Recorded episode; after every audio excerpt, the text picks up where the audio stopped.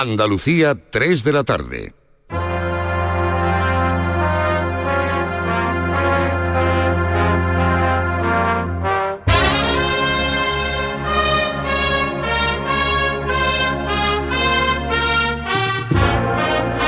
La tarde de Canal Sur Radio con Mariló Maldonado.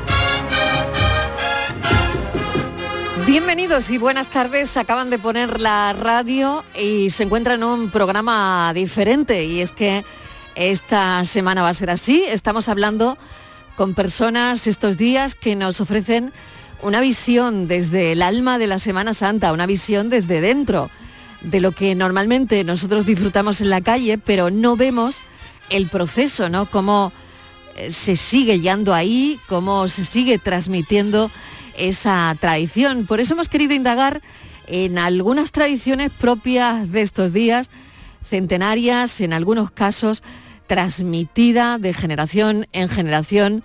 Así que el programa va a ahondar muchísimo en todo eso.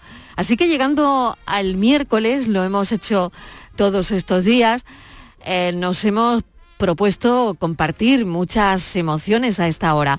Vamos completando el puzzle del recorrido que le proponemos a los oyentes y ya les anunció que no vamos a dejar atrás la repostería, una repostería que es diferente al resto del año. Las torrijas son uno de los dulces típicos de estas fechas, los pestiños, los boñuelos y no sé si a esta hora ya estarán en ello pero no puede faltar en Semana Santa esa vuelca de tuerca de la riquísima y variadísima gastronomía andaluza.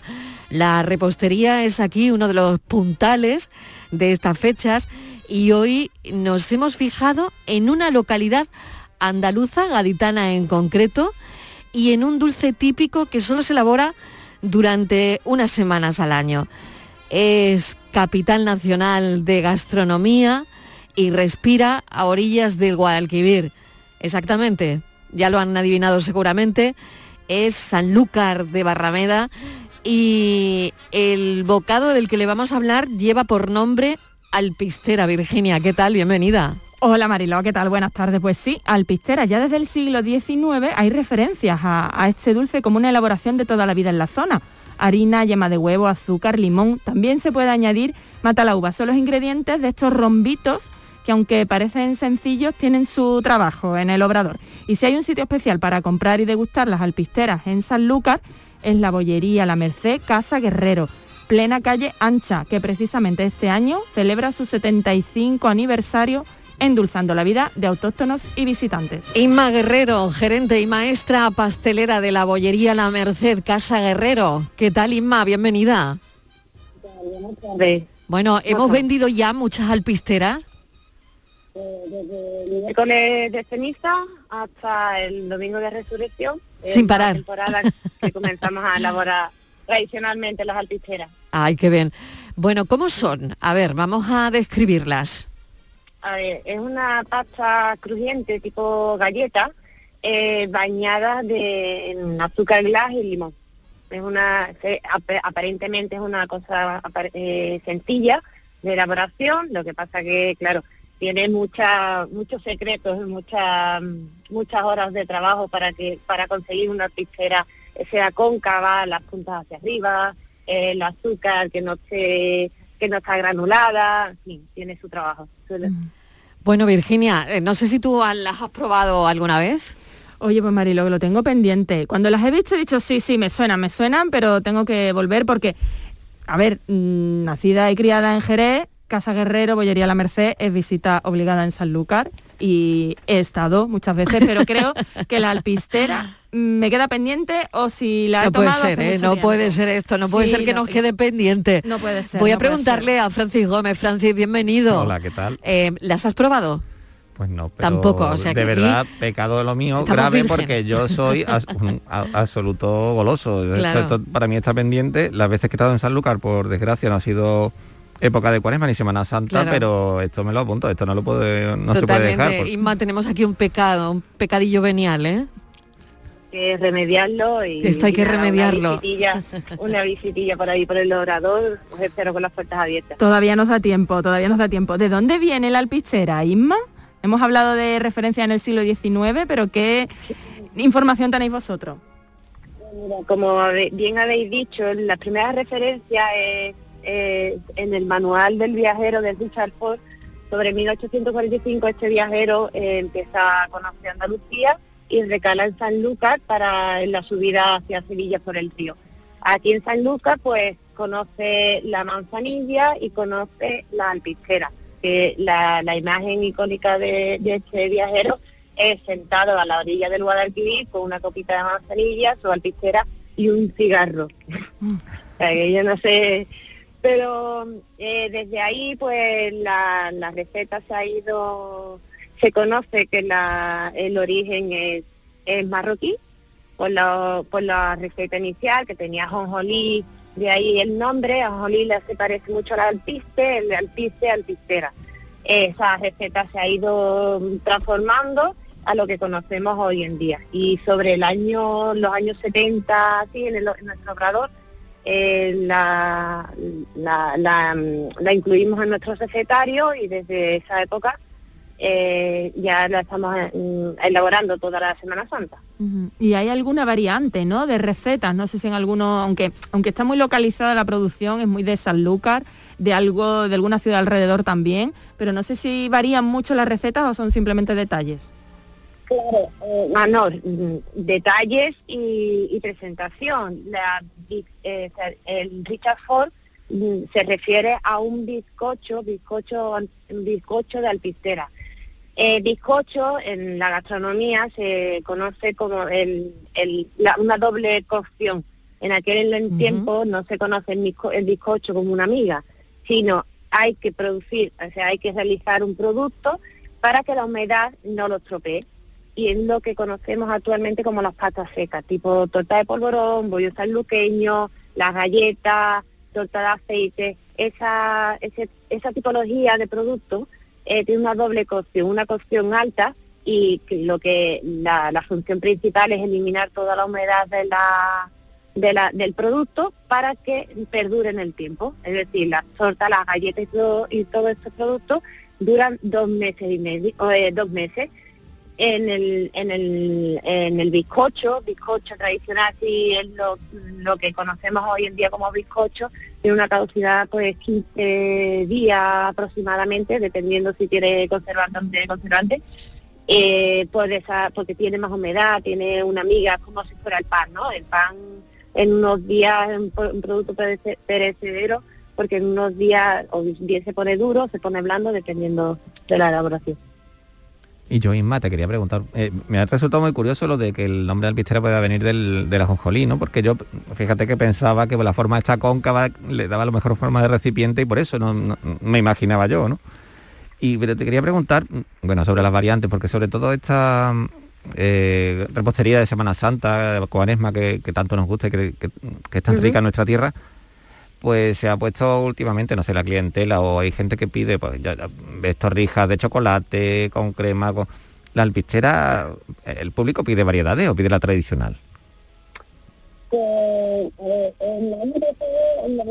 Perdemos el sonido, Irma, eso es. Venga.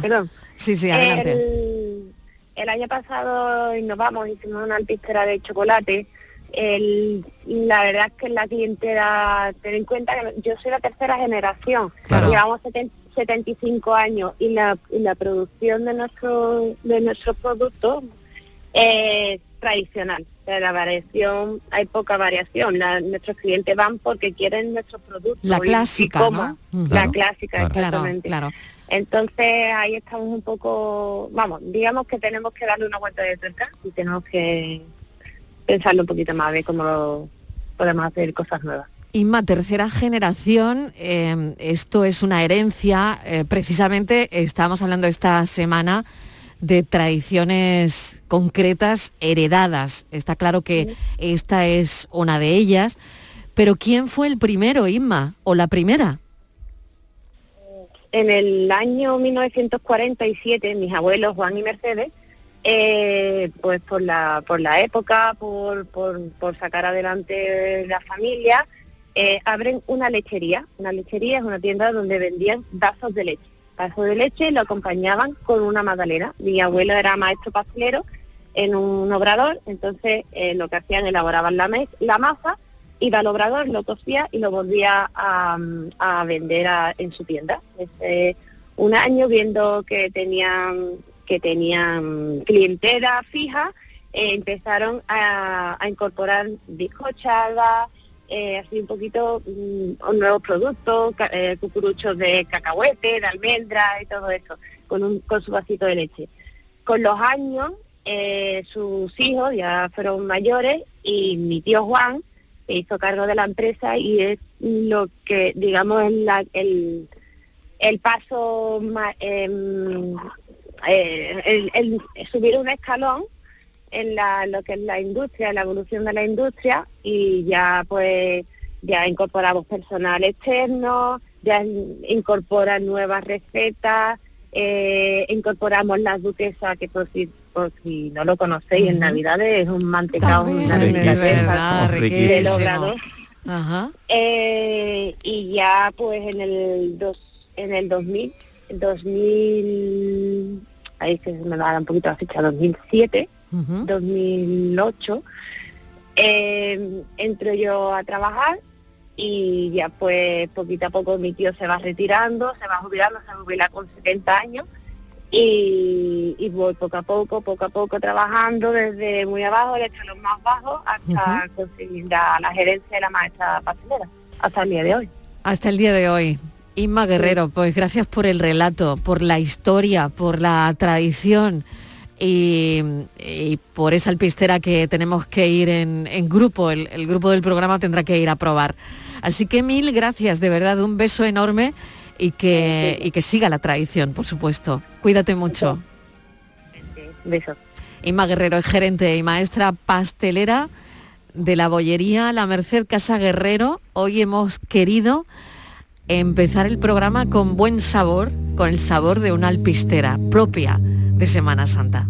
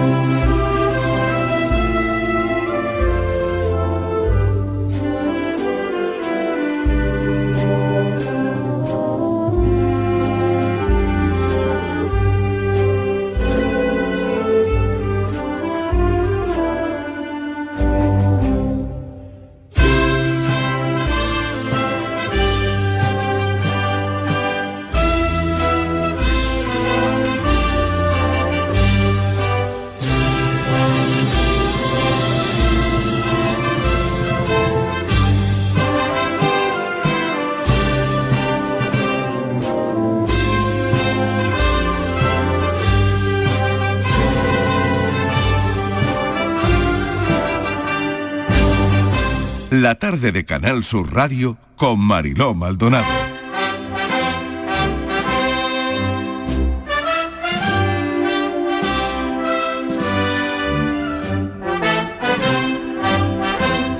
Detenernos ahora en las flores y plantas es lo que nos apetece muchísimo porque es cierto que en sus distintas manifestaciones, en muchos casos, es una forma de hablar, es una forma de lenguaje, ¿no? Tan maravilloso como enigmático, ¿no?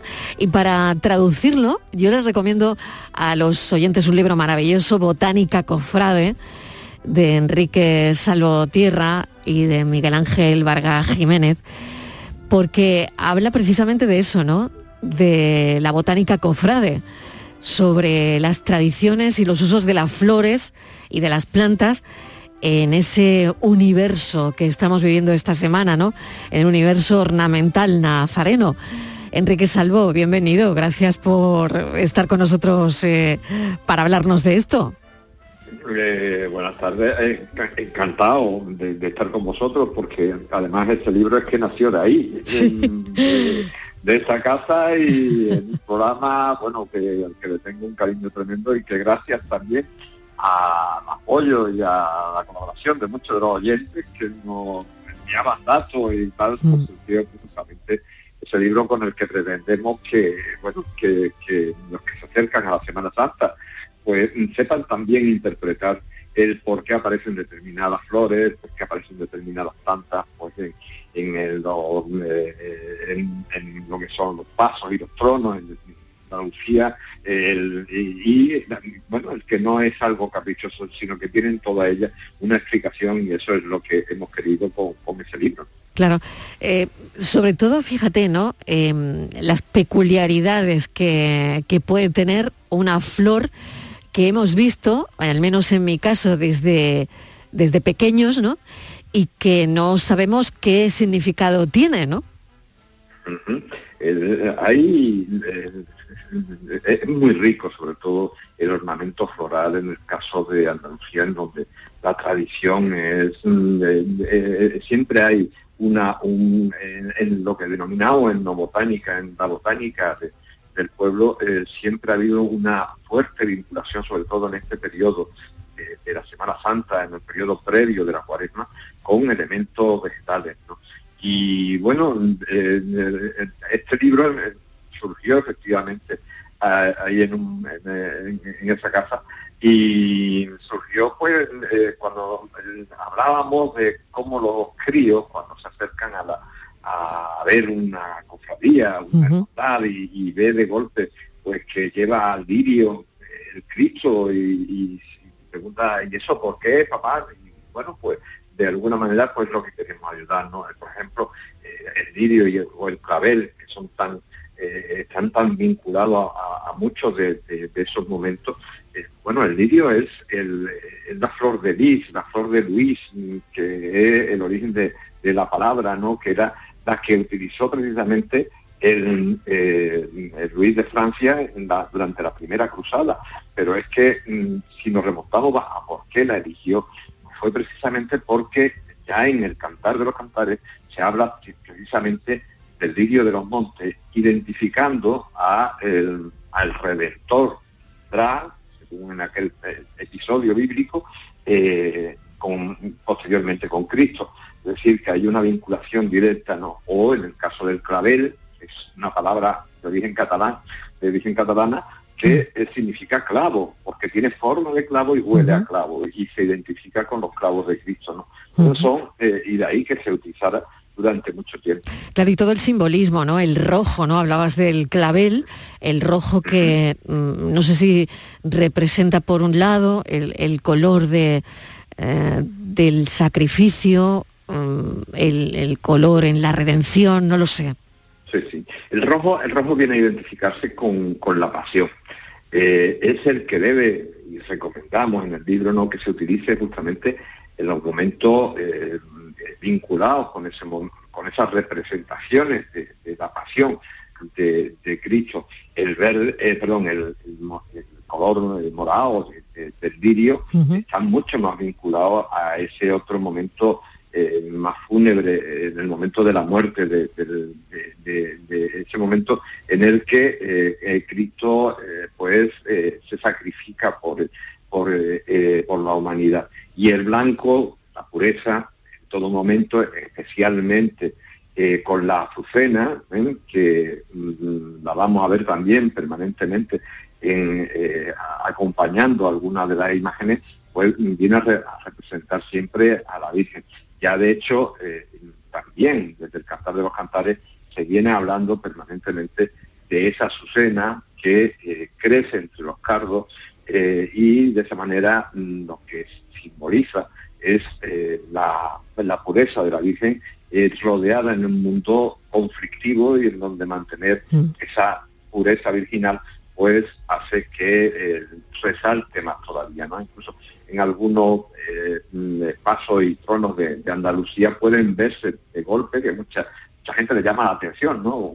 una, una masa de, cardos de entre las que sobresale precisamente esa azucena, ¿no? Esta de la de las grandes cosas que llaman la atención, igual que ver debajo de un Cristo crucificado a un eh, aloe o a una pita, en algunos sitios ponen una pita cuando realmente era un aloe, ¿por qué? Porque es la planta de, la planta de Dios, eh, porque mm, el aloe, como todo el mundo sabe, tan benéfico eh, para muchas enfermedades, pues se ha considerado siempre la planta bíblica por excelencia, ¿no? Claro, siempre en cualquier caso es una exposición de una explosión de, color, ¿no? Exposición de colores, ¿no? ¿Qué quería decir? Los claveles, los lirios, las orquídeas, los gladiolos, ¿no? Los colores que van desde el blanco hasta el rojo, que pasan por el púrpura, pero que no se olvidan del, verde, Virginia. Sí, eh, Enrique, buenas tardes. Marilo, yo quería... Muy buenas tardes, Virginia. ¿Qué tal? igualmente, igualmente. Yo quería, eh, te, escuchaba hablar del libro y quería preguntarte, ¿qué descubriste elaborando este libro de botánica cofrade? ¿Qué es aquello que te sorprendió a lo mejor al, al ponerte a elaborar este libro? Pues mira, lo más sorprendente eh, fue descubrir, seguir los pasos, hacer una investigación eh, sobre eh, lo que era la, flor de la cristiandad. es la que conocemos mm, vulgarmente como flor de la pasión, pasionaria, la flor de Cristo. pues bien, mm, todo ello pues surgió a, raíz de un cuadro del Renacimiento eh, que está en, bueno, pues en Estados Unidos, en un museo en Cincinnati, y eh, en donde aparece de golpe representada precisamente esa flor que, eh, es extraordinaria, si la conocéis, porque bueno, es la flor de del maracuyá, que también es el fruto que, que, da y que se utiliza para obtener una bebida. Pues bien, en esa flor, pues resulta de que nos encontramos de golpe con que están los tres clavos de Cristo. Están representados los apóstoles, están representados a través de eh, los arcillos que tiene, eh, los, látigos, que se utilizaron para, para lo que fue eh, precisamente el martirio previo de, Cristo. es decir, tiene toda una representación que, mm, bueno, pues mm, ya investigando más todavía, nos planteamos por qué el Papa Urbano, estamos hablando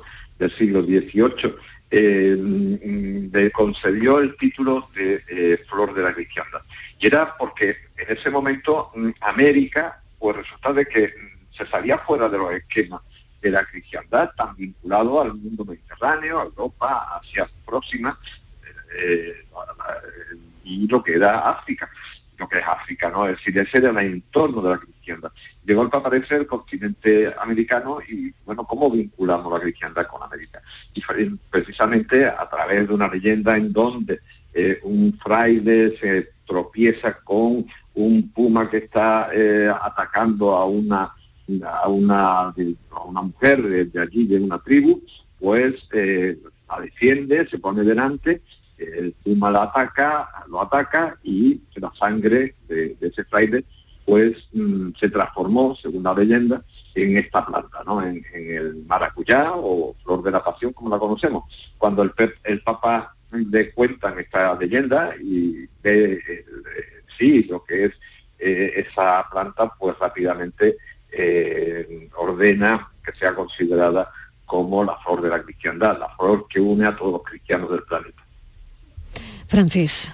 Pues sí, Enrique, estaba aquí pensando, lo primero que pensé cuando íbamos, pensábamos, perdón, eh, íbamos a tratar este tema fue, has comentado todo lo de los lirios, ¿no? El lirio que tanto aparece en la Biblia y que me, me acordé automáticamente de la, este evangelio de, creo, de Mateo y también de Lucas, que la, la parábola, ¿no? Eh, fijaos en los lirios del campo que ni, ni, ni hilan ni trabajan y, y ni siquiera Salomón se consiguió vestir como uno de ellos, ¿no? Eso quizá es lo que entronca de, lo que tú has comentado, ¿no? Del Antiguo Testamento con el Nuevo, como Jesús como Mesías, a través de, la flor, ¿no? La simbología. Eso es, eh, todo, todo lo encontramos, ha sido también uno de los frutos de la investigación, en lo que es el cantar de los cantares.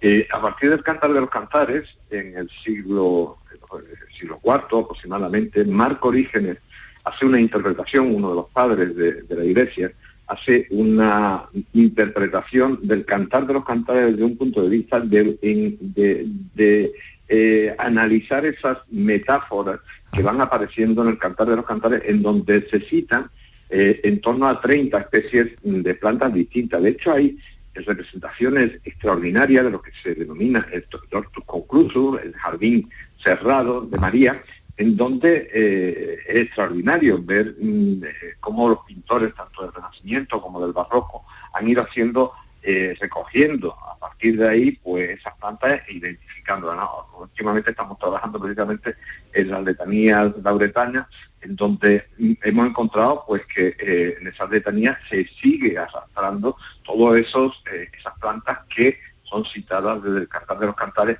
y luego interpretadas extraordinariamente por eh, Marco Orígenes, que a su vez ya dentro del barroco es de donde eh, todos los artistas en esas representaciones. Es en el año 1000, justamente, eh, con el comienzo del segundo milenio, pues cuando empieza por primera vez a utilizarse en la iconografía, especialmente pictórica, pues por ejemplo la vinculación, como tú bien dices, de lirios con Cristo, ¿no? Los lirios que acompañan eh, permanentemente eh, a Cristo como símbolo del mismo. Y eso se ha ido trasladando hasta la actualidad. Desgraciadamente se están incluyendo algunas veces especies eh, que no tienen ese simbolismo y, colores que a veces son demasiado fulgurantes. recomendamos en el libro de que no se utilicen porque evidentemente estamos hablando de la pasión y muerte de Cristo y por tanto esos colores muy llamativos especialmente cuando se utiliza, no es nada recomendable en la florilogía, la utilización del amarillo fulgurante, el amarillo papal, si tiene un sentido. Fíjate qué curioso, ¿no? Claro, claro. Yo me quiero centrar en el verde, ¿qué os parece? ¿Eh? Bueno, el verde. Maravilloso, muy refrescante, muy de primavera, muy andaluz. Exactamente, refrescante, mm, primaveral, andaluz, pero es que el verde es el encargado de romper de alguna manera, ¿no? Eh, con el resto de tonalidades, ¿no? Y vemos mucho verde, ¿no? Vemos muchas hojas de laurel, eh, em, hiedra, incluso, ¿no? ¿Qué significado tiene?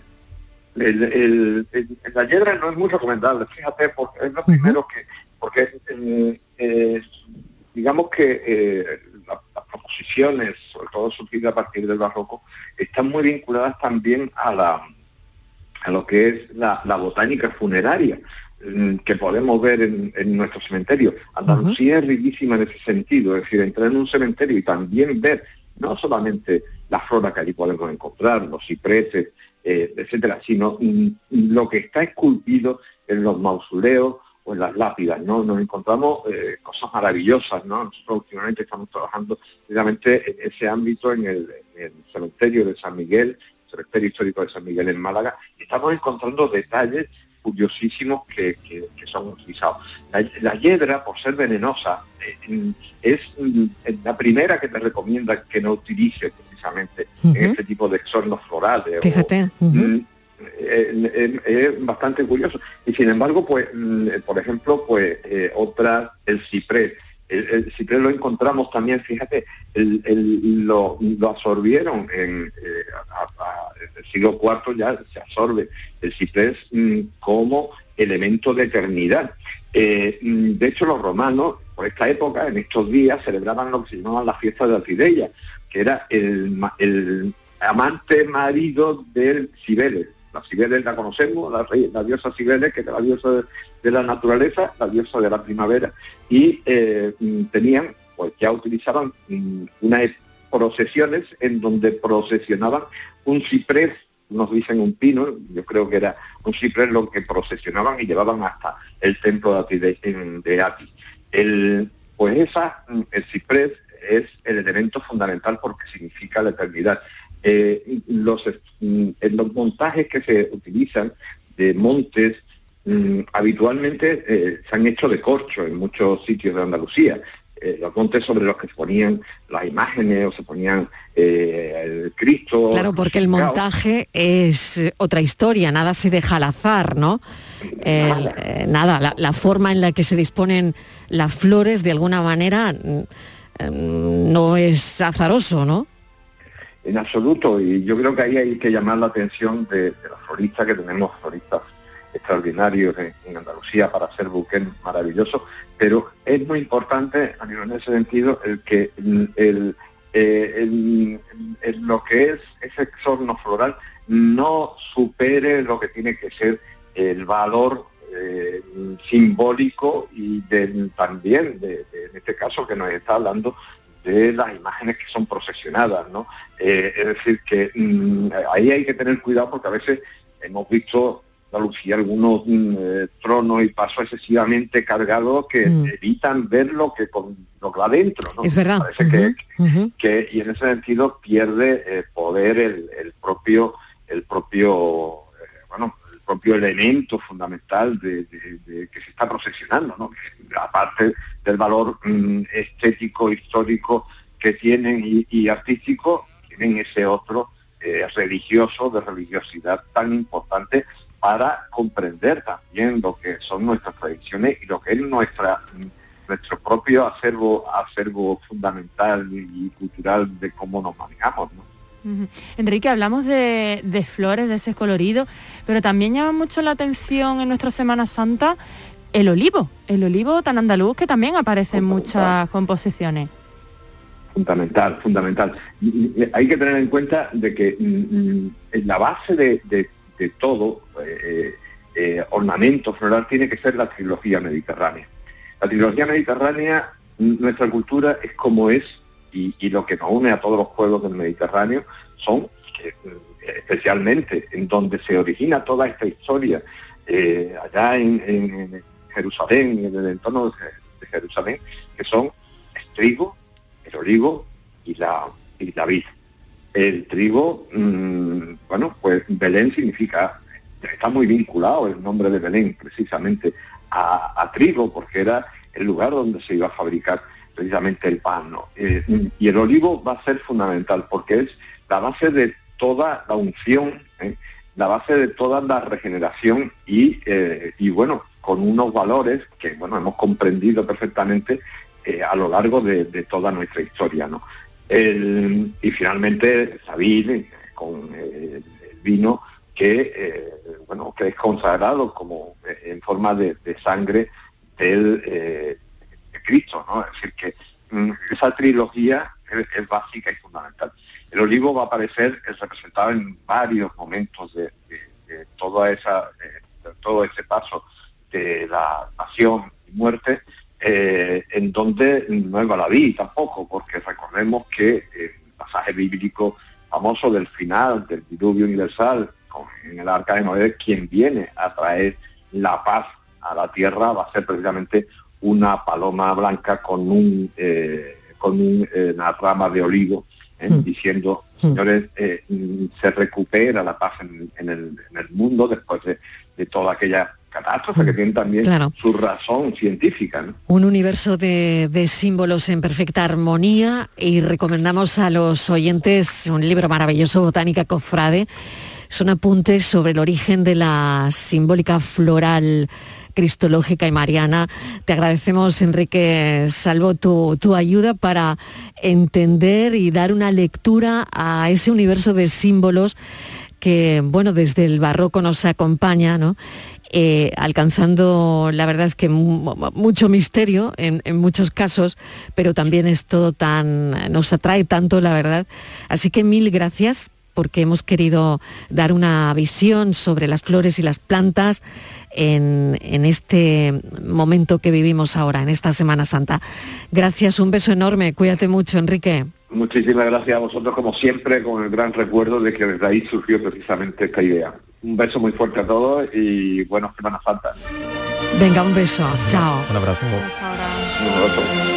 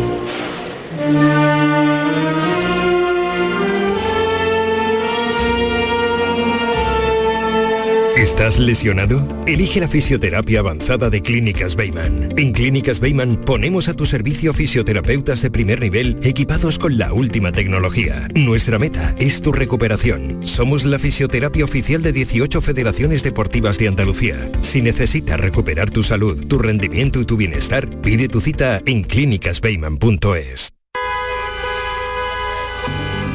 Con tu coche no te líes. Conmigo te mueves seguro, eres puntual, ahorras, llegas donde quieras y contaminas menos.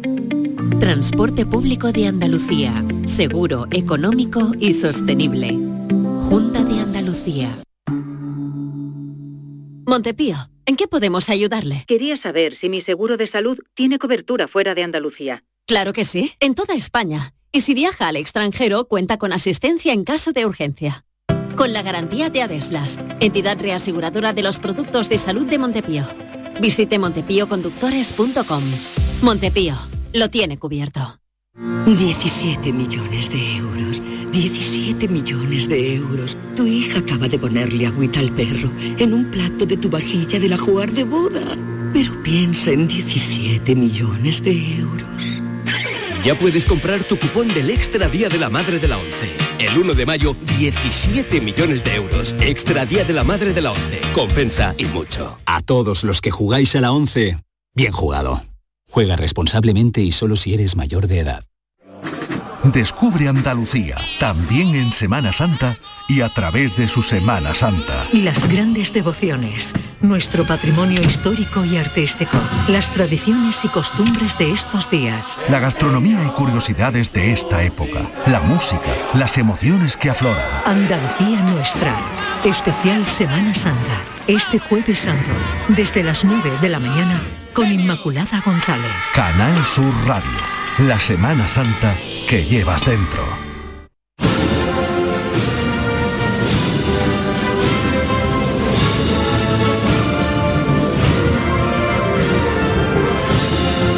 La tarde de Canal Sur Radio con Mariló Maldonado.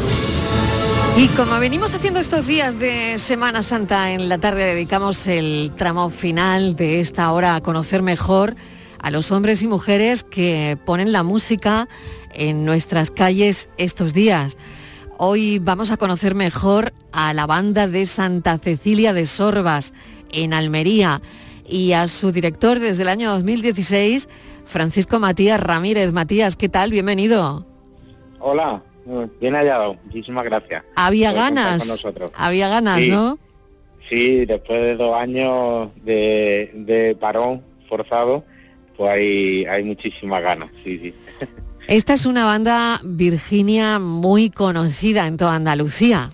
Mucho, mucho, Mariló, desde una población pequeña como es Sorbas, la propia Sorbas, Pulpí, Almería Capital y Málaga son algunas de las localidades que están disfrutando esta Semana Santa de los sones de esta conocidísima banda. Una institución consolidada, como decimos, en este municipio, que cuenta además con escuela de música y banda juvenil. Ya lo hemos saludado, está dirigida por Matías Pérez, que es trombonista. La agrupación cumple este año 40 primaveras, acompañando a algunos de los principales cortejos de la Semana Santa en Andalucía. Claro, Matías, es un cumpleaños muy especial, 40 años.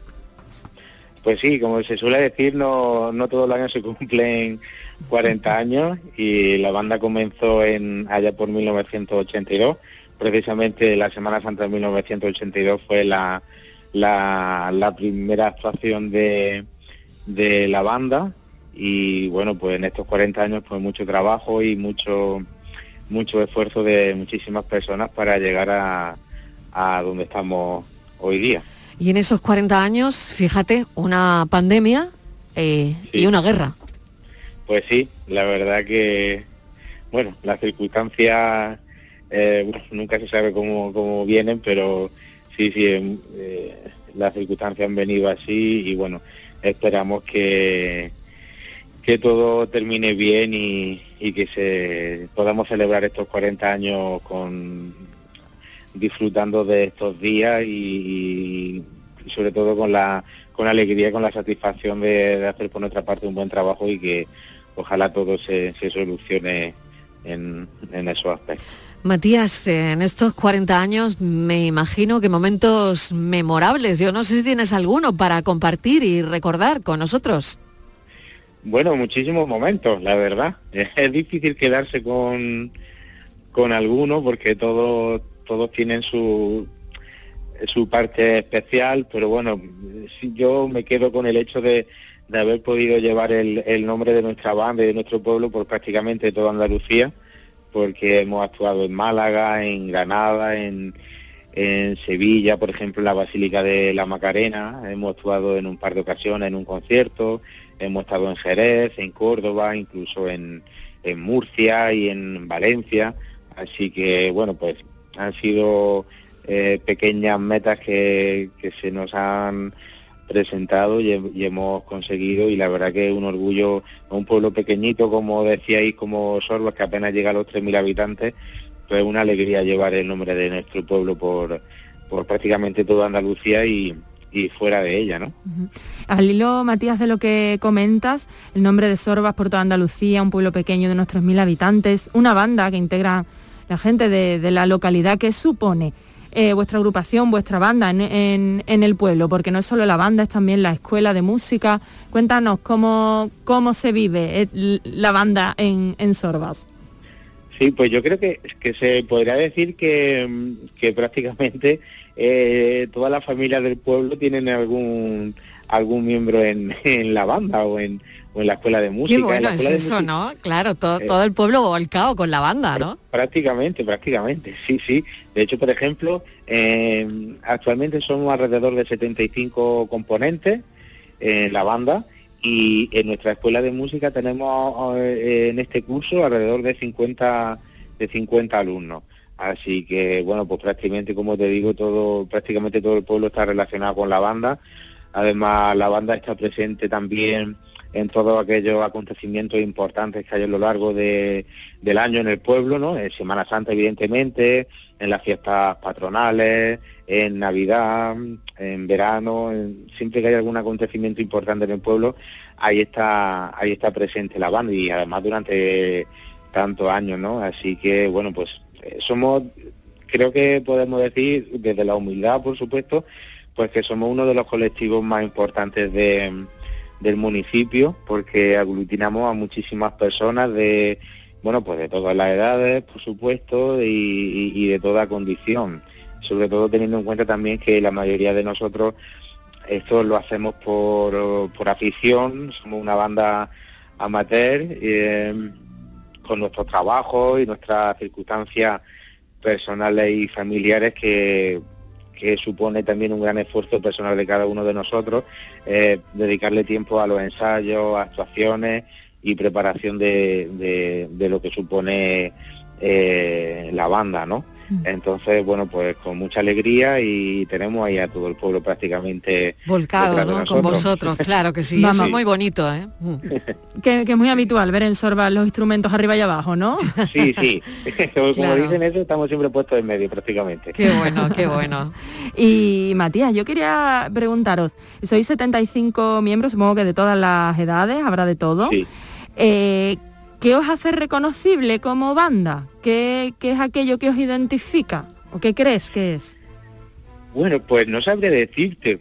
A ver, eh, yo creo que lo que nos hace reconocible, digamos, es un poco nuestra constancia a lo largo de todos estos años, eh, porque ya te digo, bueno, cuando empezó la semana, cuando perdón, cuando empezó la banda en 1982, los medios que, que había en ese momento eran muy muy reducidos y hemos ido mejorando, digamos, en todos los aspectos, poquito a poco, a lo largo de todos estos años. Y bueno, pues nos han llevado a ser una banda, digamos, eh, reconocida fuera de nuestras fronteras, ¿no? Eh, que hemos llevado nuestra música eh, prácticamente por toda Andalucía. Y yo creo que un poco eso, nuestro, nuestro trabajo y nuestra constancia y querer hacer las cosas lo, mejor posible. y, eso nos ha llevado un poco a, bueno, pues a, que la banda tenga, digamos, una solera, por ejemplo, en, esto de, la Semana Santa, que somos muy conocidos por toda Andalucía y hemos conseguido pues tener, tener hacernos nuestro hueco en, esto de la Semana Santa y, tener un, nombre. Yo diría que, nuestro trabajo principalmente y es lo que nos ha llevado a ser lo, lo que somos. Matías, y te quería preguntar, porque a ver, estos años, estos años de pandemia, 40 años en, la música de las bandas. ¿Hay nervios este año? Muchísimo.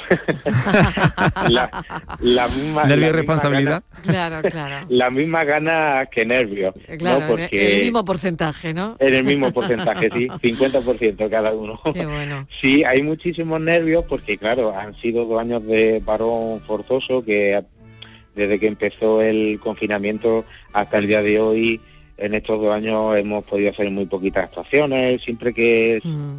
la cosa sea mm, no lo ha permitido, lo hemos, intentado, eh, sobre todo en nuestro, en nuestro pueblo.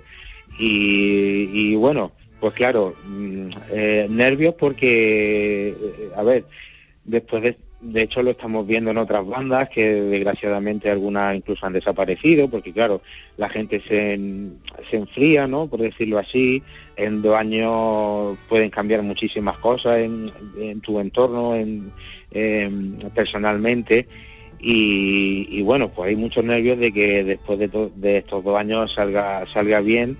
Yo como siempre digo que a mí me gustaría terminar la Semana Santa y que pareciera que aquí no ha pasado nada y pero sí, muchísimos nervios por, para que salga todo bien y muchísimas ganas también a la vez. Tenemos un estreno también que queremos que mm, escuchen los oyentes, que es este que suena.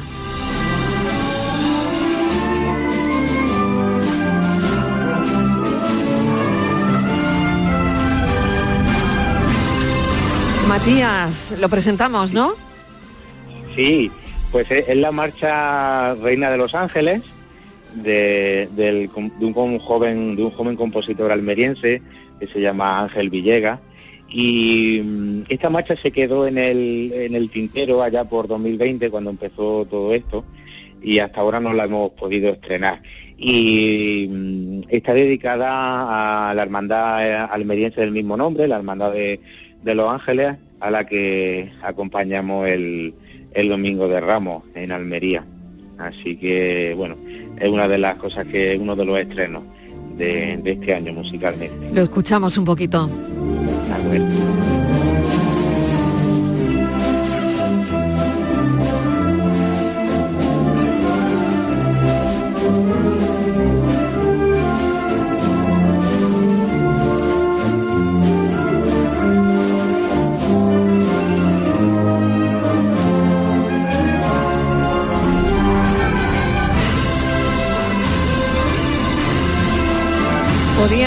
Sonar en cualquier rincón de Andalucía, qué bonita, ¿no? La marcha, qué bonita. Maravillosa. Sí, una marcha muy muy bonita, muy muy andaluza, como yo diría que es muy andaluza y, la verdad es que sí, podría sonar en cualquier en cualquier rincón de, la geografía andaluza.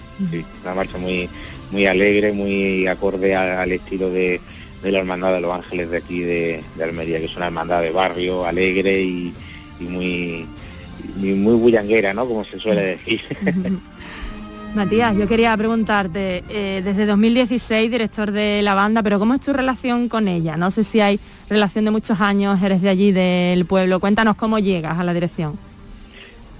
Yo soy, yo soy de, de nacido allí, y bueno, mi relación con la banda empieza muy desde muy pequeño porque mi hermana Ana ha sido, es, mejor dicho, componente de de la banda desde 1982, es una de, las que lleva 40 años en la banda. Y, bueno, pues yo he crecido viendo viéndola ella con su clarinete y su partitura y de hecho cuando yo empecé en la escuela de música ella era eh, una de las profesoras de la escuela de música, así que mi relación con la banda viene pues desde muy pequeñito, porque yo recuerdo incluso que cuando yo aún no era, no era músico, pues yo me iba con ella a los ensayos y a las actuaciones, yo me ponía a su lado, eh, me estaba callado y quieto, todo lo que podía, y viendo a ella cómo, cómo ensayaba y cómo tocaba el clarinete. Y nada, yo en el año 91 empecé a dar clases de solfeo y de instrumento, y ya en el año 95, si no me falla la memoria, ya entré a formar parte de, la banda como, como trombonista. Y bueno, y hasta ahora, desde 2016 cogí la, responsabilidad de llevar un poco la banda, además de, mi junta directiva, por supuesto, y, toda la gente que, que colabora y, trabaja y pone su granito de arena para, para mantener la banda, que, que como he dicho antes, pues es fruto, todos estos 40 años no dejan de ser fruto de, del trabajo y el esfuerzo de, muchísima gente, cada uno en, desde, su, desde su puesto, desde su labor, pero todos, como se suele decir, arrimando el hombro para, para, para mantener la banda. Vamos, lo que se cumple en el director, lo que comentaba al principio, ¿no? Que todo el mundo tiene algún familiar en la banda, en Sorbas. Sí, sí, sí, sí. De hecho, incluso hoy en día ya tenemos, eh, bueno, hay muchos parentescos, por, decirlo así, pero incluso tenemos prácticamente familias enteras de, de padre, madre e hijos siendo siendo músicos de, de la banda. Qué maravilla cómo suena, Marilo. Qué maravilla. bueno, y vamos con la de Álvaro Cerejido, ¿eh? que le tenemos mucho cariño. Claro, el amigo Álvaro. Venga, háblanos de esta banda.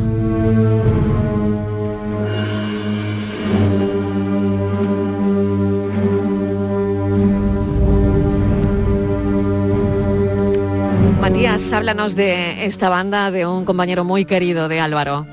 Sí, pues esta marcha se titula En, tu cruz, em, de nuestro amigo Álvaro Cerejido, que compuso, si no recuerdo mal, allá por el año 2000, 2001, quiero recordar, no me falla la memoria, y está dedicada al Santísimo Cristo del Amor, de aquí de Almería, al que acompañamos cada martes santo. Bueno, nosotros en concreto vamos con la Virgen del Primer Dolor, que es la, titular mariana de, la cofradía, y está dedicada al Cristo del Amor, que es el titular cristífero de, la cofradía del martes santo de aquí, de Almería. Es una marcha fúnebre con, muchísima eh, fuerza y, transmite muchísima emoción. La verdad que se ha convertido en todo un clásico de, nuestro repertorio y, de la Semana Santa de Almería y, por suerte suena en, muchísimos sitios también fuera de, fuera de Almería.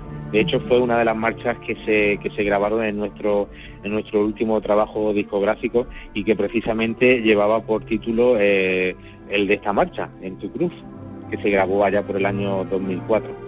Pues lo escuchamos un poquito.